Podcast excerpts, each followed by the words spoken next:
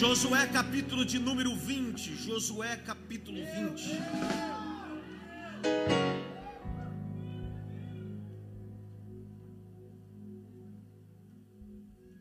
Josué capítulo 20, o verso 1 ao verso de número 9.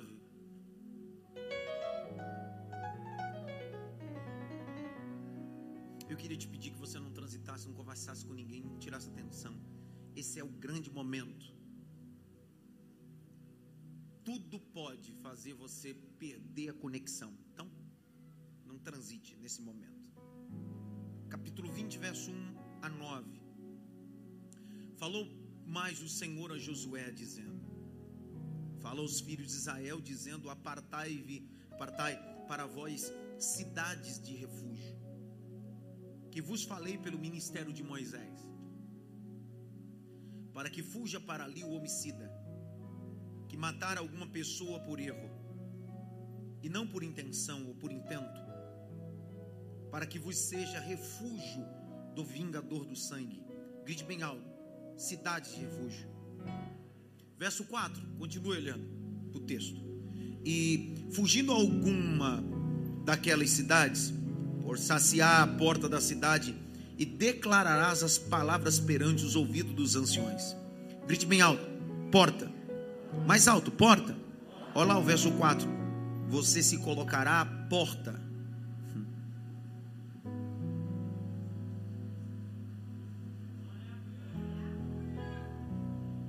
Verso 5: Se o vingador do sangue seguir, não entregarão na sua mão o homicida, porquanto não feriu ao seu próximo com intenção e não aborrecia antes.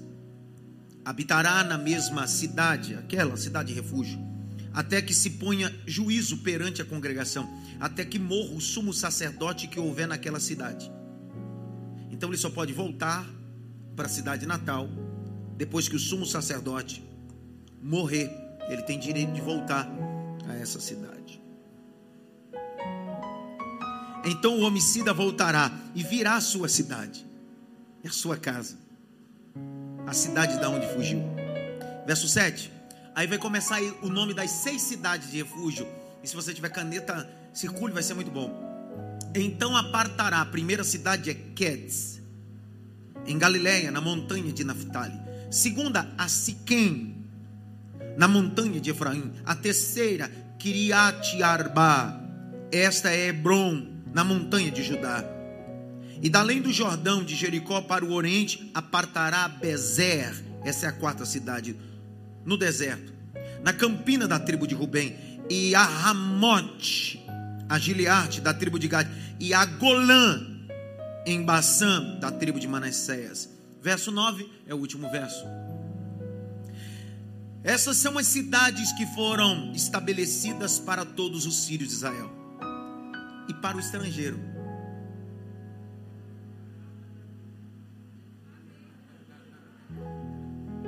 Não é só israelita que tem direito, o estrangeiro também tem direito. Ele veio para o seu e o seu não recebeu. O texto continua: andassem entre eles, para que acolhas ele todo que feria alguma pessoa sem erro, para que não morra as mãos do vingador do sangue, até que se ponha diante da congregação. Grite bem alto: a palavra de Deus é poderosa. Mais alto: a palavra de Deus é poderosa. Deixa a Bíblia aberta e olhe para cá. O texto que eu li com vocês não é um texto corriqueiro. Não está no rol dos nossos textos de devocional. Não está mesmo. Na verdade, nós não gostamos desses textos tão complicados, históricos, que envolvem genealogia. Não é o nosso texto mais desejado. Só que o capítulo 20 tem uma carga de revelação. Tem uma seta apontando para Cristo. Ainda que o texto seja veterotestamentário, antiga aliança, ele está apontando de forma absurda, absurda como um carro que dá seta, dizendo: Isso fala de Cristo, isso aponta para a cruz, isso, isso aponta para o Calvário, isso aponta para o sangue de Cristo da cruz. Só que, para que tenhamos clareza, mas muita clareza sobre o assunto, eu preciso pelo menos investir 10 minutos de uma guisa introdutória aqui, sem tomar tempo.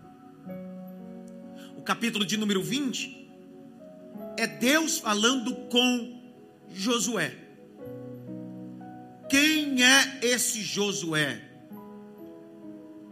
O texto sagrado vai dizer que o nome original dele, ou princípio dos, da sua identidade, era Oséias.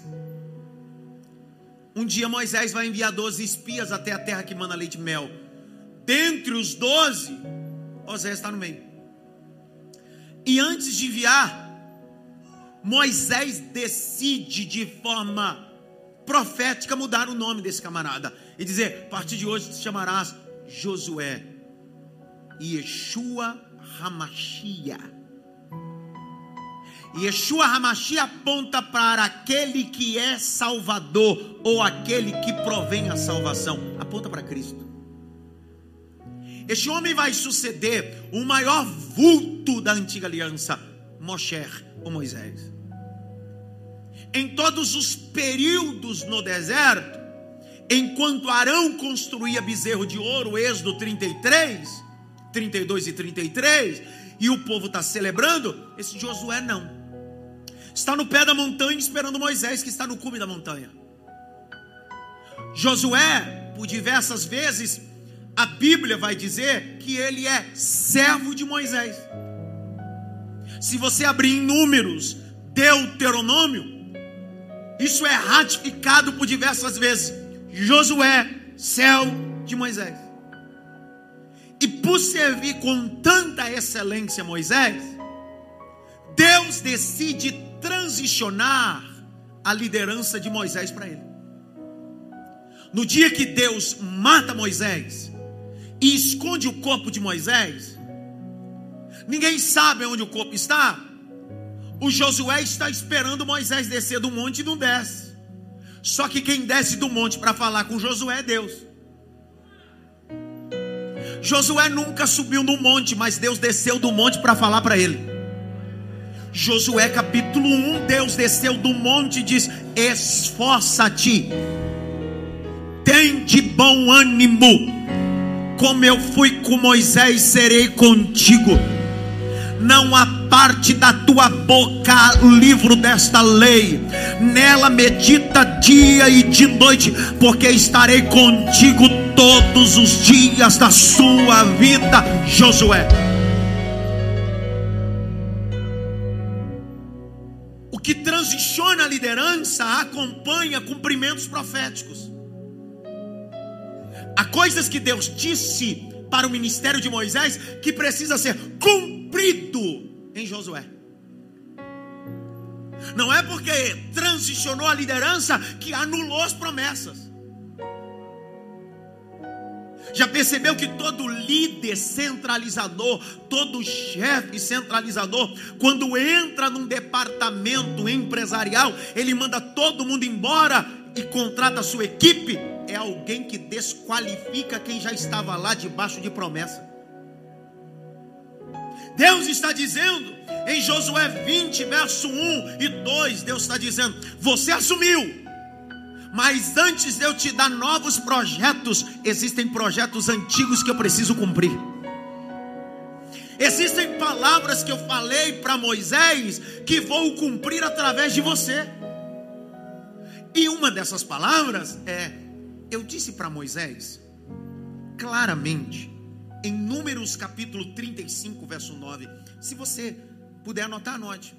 Números 35, 9, Deus disse a Moisés: quando a minha, o meu povo chegar na terra que mana leite e mel, que é Canaã, haverá sete nações, mas lá você vai implantar às margens do Jordão sete cidades, que serão chamadas de cidades de refúgio.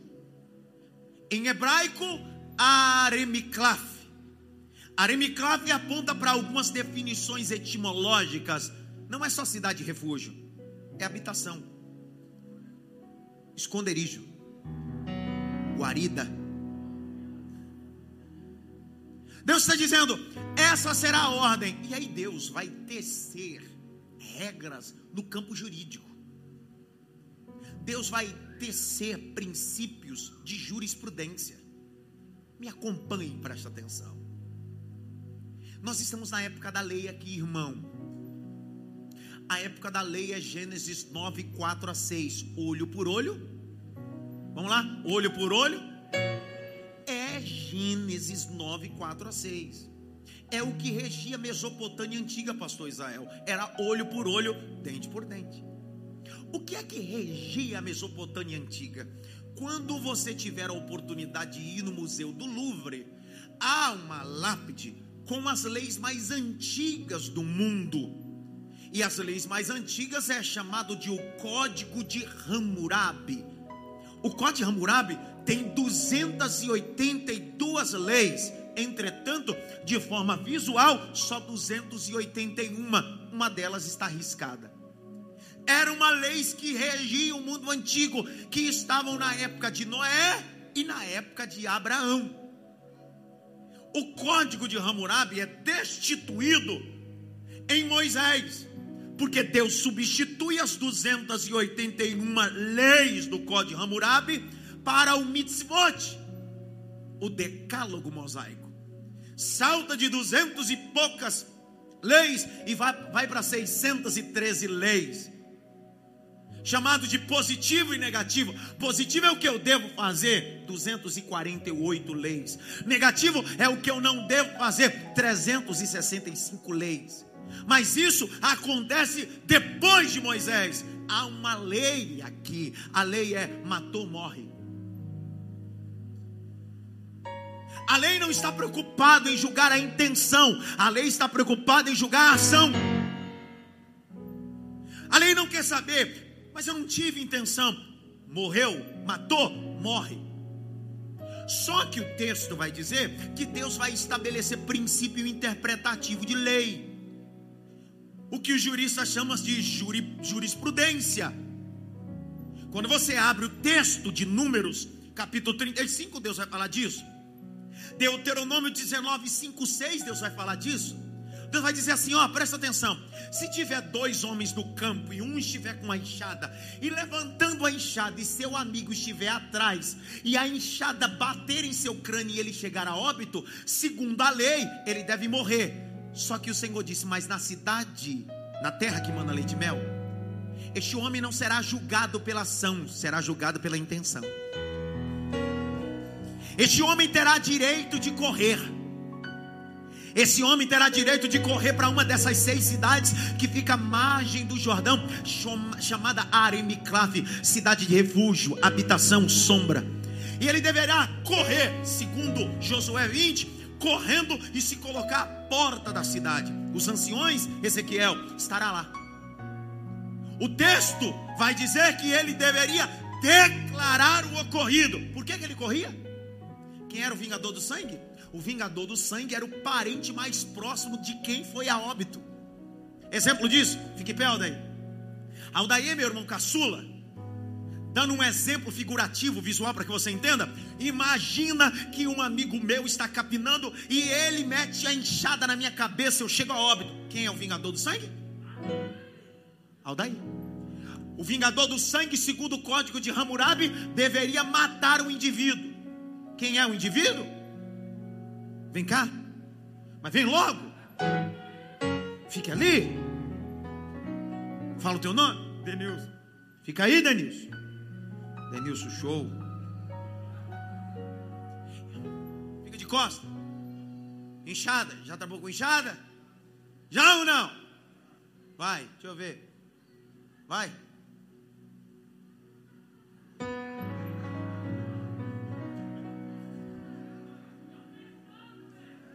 Isso é pá. Isso é pá. Inchada.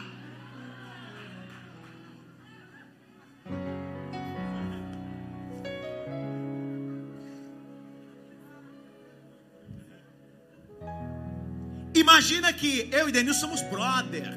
Fique em pé. O Denilson e eu somos brother, somos do campo. Vamos capinando. E aí ele levanta a enxada, eu estou por detrás, e essa enxada bate no meu crânio. Tá bom, já bateu. Eu caí e morri. Segundo a lei, o que a lei vai julgar não é a intenção, é a. E qual é a condenação para ele? Então, o vingador do sangue, que é o Aldair, virá atrás dele para matar. Vem.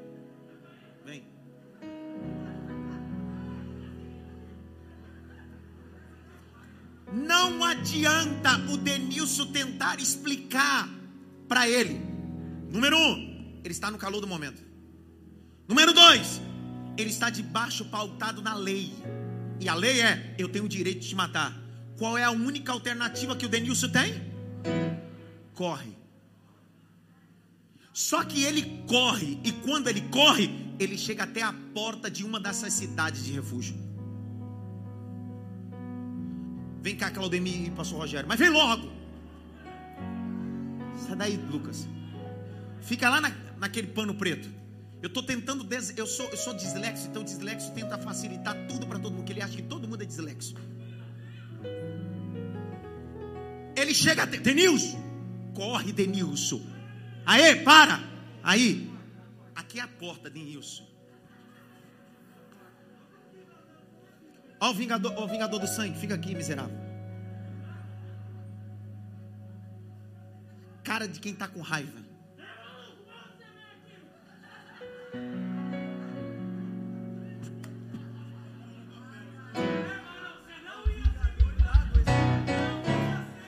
Isso, isso, tem o vingador do sangue e o maloqueiro do sangue.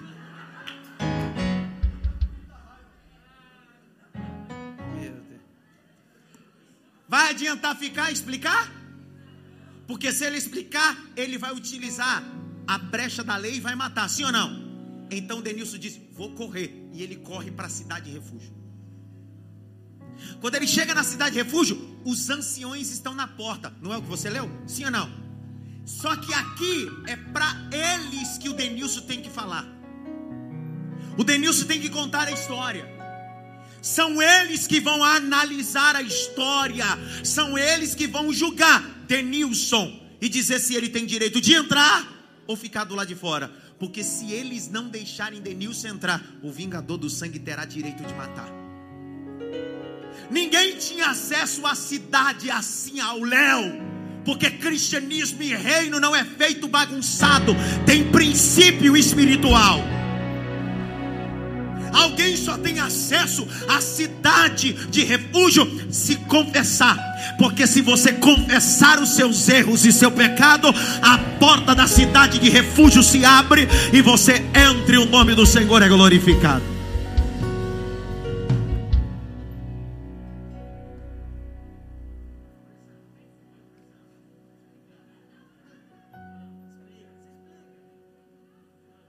os anciões assim: Você tem direito de ficar aqui. Dê quatro passos para frente, vocês dois. Vem, Denilson, também, Denilson. Vem, Denilson, vem, Denilson. Vem, Denilson. Pare vocês dois, vem. Os anciões abriam uma porta. Vem, Vingador do Sangue. O Vingador do Sangue chegava na porta e dizia bem assim: Eu quero matar. Eu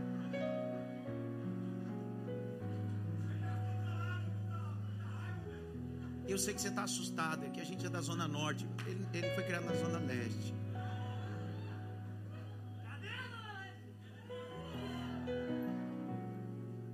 Quando ele chegava na porta, os anciões, e ele dizia bem assim: Eu quero entrar, quero matar. Os anciões diziam assim: Nele você não toca.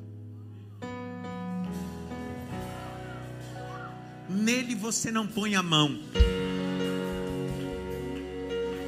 O vingador do sangue diz assim: Mas ele matou, ele tem que morrer. Mas os anciões diziam bem assim: Mas ele encontrou guarida, encontrou morada, encontrou esconderijo. Aí o vingador do sangue diz: Mas se ele sair, eu mato. Aí os anciões dizem: Daqui ele não sai mais, porque enquanto ele estiver dentro da cidade de refúgio,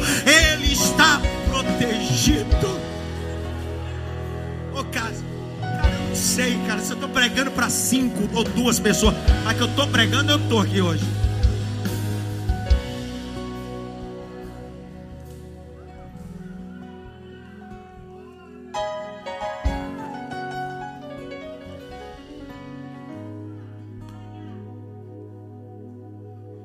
Essa porta do rito judaico é chamada da porta do perdão. Yom Kippur, a porta do perdão.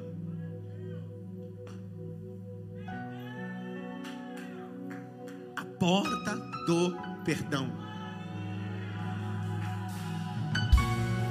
Se o Denilson quisesse entrar para a cidade pulando o muro, ele era expulso, porque a única forma que você tem direito de ficar na cidade de refúgio é passando pela porta.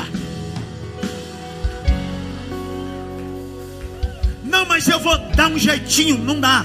Você só tem direito de encontrar guarida, segurança, se você passar pela porta. A porta te dá segurança. Em 1294 foi estabelecido na Basílica de Áquila a porta do perdão. Eu estive em 2014 visitando o Vaticano e tive a oportunidade de visitar a Basílica de Áquila. É um porta, uma porta do perdão. Em 1294, essa basílica foi inaugurada e um cerimonial católico se estabeleceu. De 50 em 50 anos, essa porta se abriria e toda pessoa que passasse por essa porta, todos os seus pecados seriam perdoados. Entretanto, essa porta, a penúltima vez que ela foi aberta, foi aberta pelo João Paulo II no ano de 1984, no ano que eu nasci. E ele disse: não precisa abrir mais de 50 e 50 anos, pode se abrir de 20 e 25 anos. A última vez que essa porta se abriu foi em 2015, agosto de 2015, num cerimonial com os dois papas. Primeiro, o papa atual, Francisco, com o segundo, o que é emérito, o Ratzinger. Eles abriram uma porta e agora eles estão esperando 25 anos depois. Quando eu estive lá na Basílica de Áquila, essa porta estava fechada. A gente não pôde entrar por essa porta. Tivemos que dar a volta porque há um cerimonial. Todo mundo que passa por essa porta de 25, 25 anos recebe perdão de pecado. Mas eu, eu não precisei passar por essa porta. A minha porta não se abre de 25. A minha porta não se abre todo domingo. A minha porta se abre todo dia. Jesus disse: Eu sou a porta. Jesus disse: Eu sou a porta.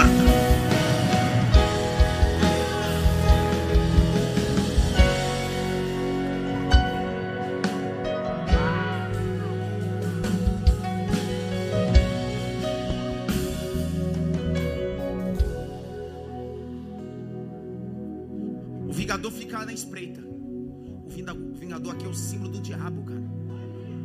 Ele é o diabo. É o diabo agora. É o diabo. Está explicado tudo essa situação dele.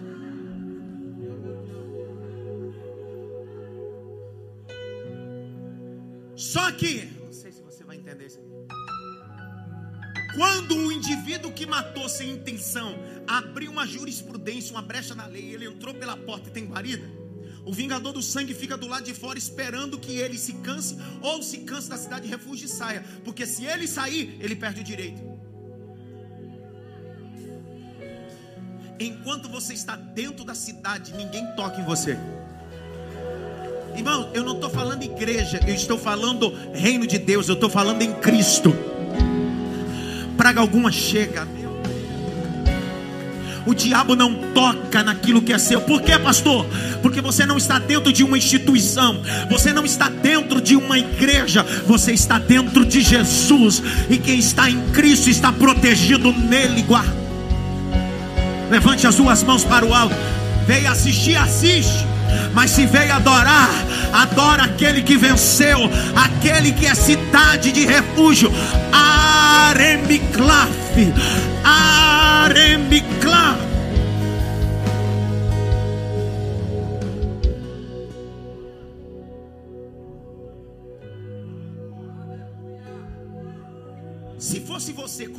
para ser morto e encontrasse guarida, o que você faria aqui dentro, no meio da alegria?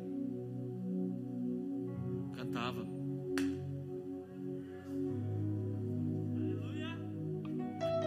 Há um cântico que se faz dentro da cidade de refúgio.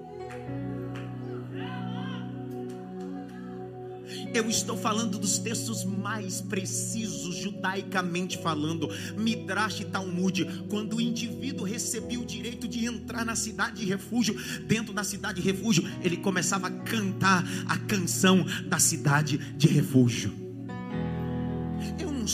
cantar, mas pelo menos eu vou dar a letra. E aí, se algum dia você quiser colocar uns arranjos, você coloca uns arranjos, mas pelo menos a letra eu vou te dar para você cantar. Salmo de número 91.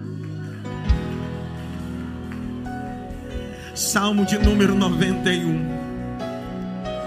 Aquele que habita no esconderijo do Altíssimo, a sombra do Onipotente descansará Direi do Senhor, Ele é meu Deus, e Ele é o meu aremiclafe, Ele é o meu aremiclafe, Ele é o meu refúgio, a minha fortaleza, e nele eu confiarei. Verso 3: Porque Ele te livrará do laço do passarinheiro, da peste perniciosa, Ele te cobrirá com as suas penas, e debaixo de tuas asas confiarás, a sua verdade será escudo e broquel. Verso 5: Não temerás medo terror noturno, nem noite, nem sete que voa ao meio-dia. Verso 6: Nem peste que ande na escuridão, nem mortandade que assole ao meio-dia. Sete mil cairão ao teu lado, dez mil à tua direita, mas tu está protegido, tu está protegido, tu está.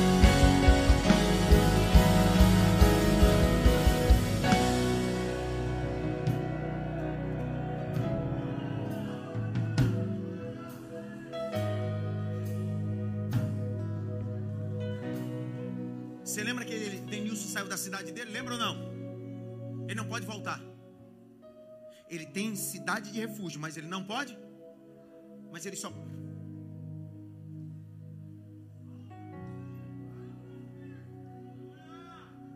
Qual é o direito que faz ele voltar para a cidade natal dele? Quando o sumo sacerdote morrer.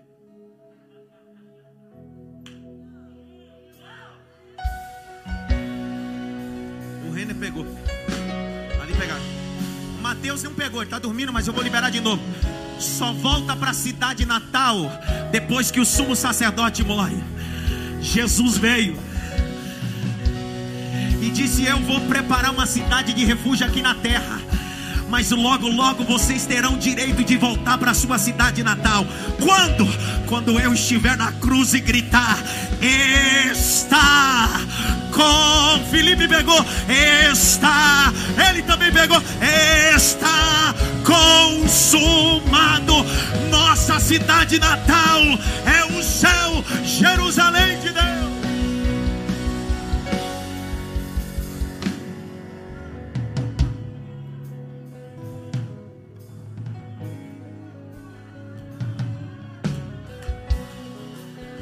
Eu sei que nem todo mundo tem glória para dar, mas eu tenho.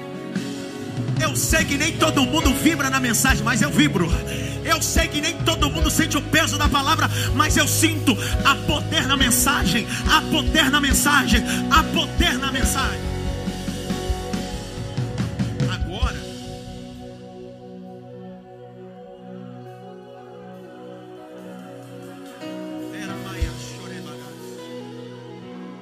Fique em pé, Max. Fique em pé, Max. Dá um glória aí, Max. Jesus te colocou na cidade de refúgio, meu filho. Deus te trouxe, você e sua família, para a cidade de refúgio. O diabo não toca, nenhuma praga chega, nenhuma maldição chega. Você está debaixo da bênção, meu filho. Abra a boca, diga glória. Só que é assim. Sai fora, vingador do Senhor. Denilson está dentro da cidade de refúgio. Quem é que recebeu Denilson? Quem é que recebeu Denilson? Quando o sumo sacerdote da cidade de Denilson morrer, ele volta. Cerimonialmente, Se uma cerimônia, está em Deuteronômio e capítulo 20 de Josué, Denilson vai voltar para a cidade, mas o vingador do sangue vai estar lá. Ainda que Denilson tenha direito de voltar, durante sete dias, na cidade que ele foi condenado, na cidade onde ele foi julgado, os dois anciões vão estar seguindo ele em todo momento. Porque os dois, os dois anciões representam a liberação de transitar sem nenhuma condenação.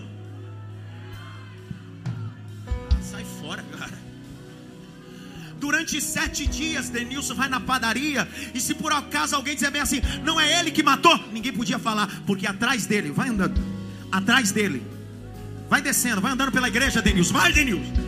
Atrás dele, dois anciões se algum lugar, vai andando, Denilson. Se algum lugar alguém diz assim, não é ele que matou, todo mundo diz assim, cala a boca. Os dois anciões estão atrás dele. Nenhuma condenação há. Nenhuma condenação há. Nenhuma condenação há. Nenhuma condenação há. Nenhum, eu vou falar até a hora que a senhora der glória a Deus, pastora Adriana. Nenhuma condenação há.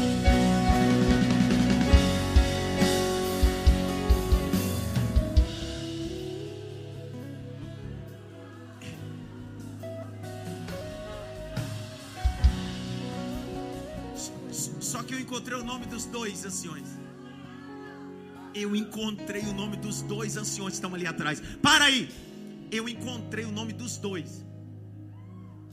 Porque espiritualmente, quando você aceita Jesus, quando você aceita, você está na rua, alguém está pregando, você aceita Jesus. Você vem na igreja, aceita Jesus. Em qualquer trabalho, você aceitou Jesus. Naquele exato momento, espiritualmente, existem dois anciões que vão atrás de você. No mundo espiritual, o diabo que tinha resistência e pendência, você tinha com ele, o diabo diz: Não posso tocar mais, não posso cobrar mais. Por quê?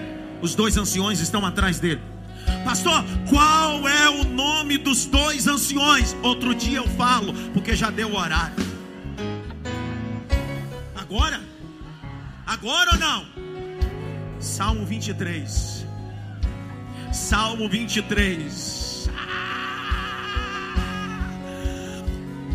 Salmo 23, verso 1 a seguir: O Senhor é meu pastor, nada me faltará Deitar-me faz em verdes pastos, guia-me mansamente às águas tranquilas, refrigera minha alma, guia-me pelas veredas da tua justiça, por amor do teu nome.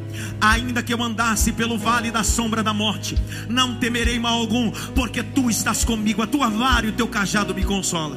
Prepara uma mesa perante mim na presença dos meus inimigos, unge a minha cabeça com óleo e o meu cálice transborda. É agora, olha o nome dos dois anciões.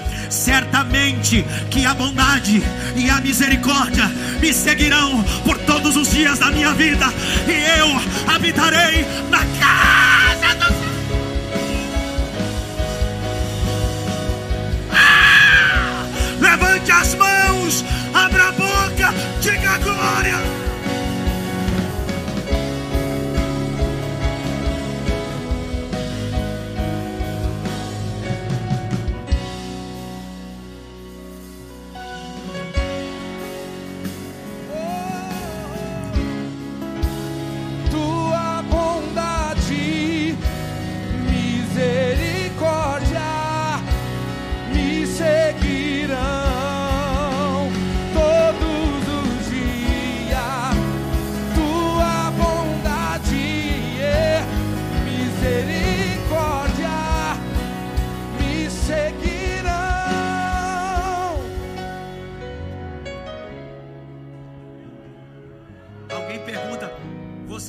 Ceia? Sim, porque a bondade e a misericórdia me seguem. Mas você não é digno de sentar à mesa. É por isso mesmo. Por isso que eu preciso de bondade e misericórdia. Não vou para a mesa por mérito, vou para a mesa com bondade e misericórdia.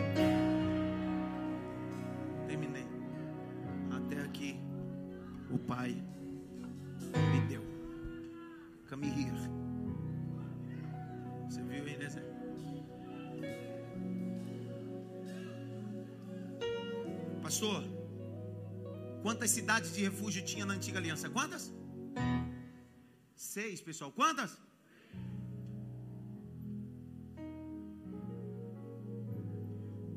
Mas um dia a sétima cidade vai se revelar.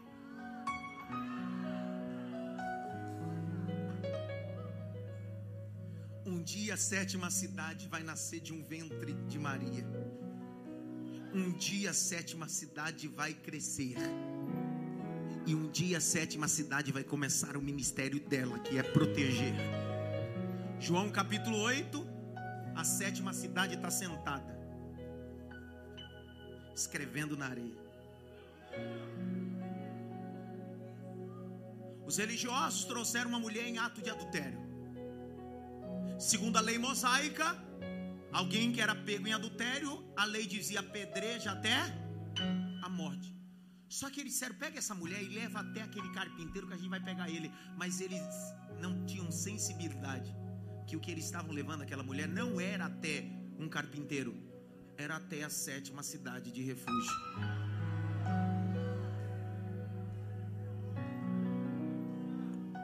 Eu não entendo nada de, de jurídico, mas eu entendo um pouquinho, suficiente para ficar esclarecido. Ele está escrevendo uma petição. Está escrevendo na areia, e aí o texto diz que os homens dizem: ela pecou, tem que ser morta. Jesus não vai contra a lei. Jesus vai julgar não a ação, mas a intenção. Jesus disse: pode matar, mas aquele que não tiver nenhum pecado, pode começar a tirar. Bíblia diz que os anciões foram deixando as pedras, todo mundo foi deixando as pedras, e de repente só ficou ela e a cidade de refúgio.